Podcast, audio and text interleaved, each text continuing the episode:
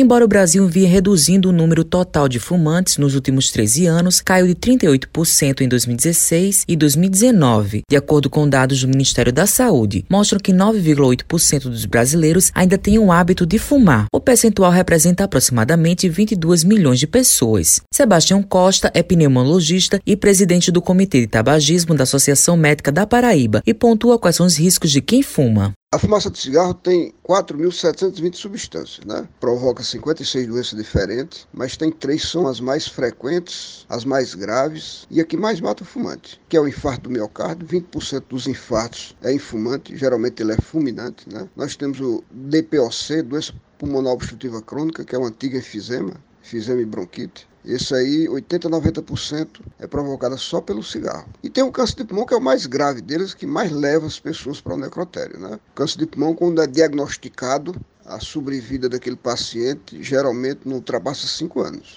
O médico ressalta quais são as consequências de quem fuma e adquire a Covid-19. Não só é mais fácil se pegar a Covid fumando, do que é mais grave sempre essa infecção. Por que isso? Porque o fumante já tem o seu pulmão desoxigenado. Numa pessoa normal, o pulmão só tem oxigênio, mas um fumante, ele tem monóxido de carbono misturado com oxigênio. Isso quer dizer que ele vive numa situação onde o ar dele, o oxigênio dele está menor do que qualquer outra pessoa. Isso faz com que a inflamação da Covid, quando chega lá, chega com muito mais violência. Washington Luiz Nascimento é jornalista e ex-fumante há 29 anos e conta a experiência dele com o tabaco e como ele superou o vício. Minha experiência com cigarro foi mais ou menos quando tinha 15 anos de idade. Nesse tempo, éramos influenciados pelos colegas mais velhos, bem como pelos artistas dos filmes de faroeste que viviam com um cigarro na boca e um revólver na cintura. Era uma época em que fumar era charme e ainda não era proibido a venda a menores nem a propaganda indiscriminada. Abandonei a dependência do cigarro em 9 de dezembro de 1991, quando me encontrava baixado ao hospital da cidade de Itaituba, no estado do Pará, onde serviu o exército brasileiro naquela guarnição militar. Minha vida atualmente, sem o hábito do cigarro, é muito diferente quando vivia dominado completamente por ele. Hoje tenho mais disposição física, uma melhor respiração, sem pigarro e sem aquele odor característico do cigarro.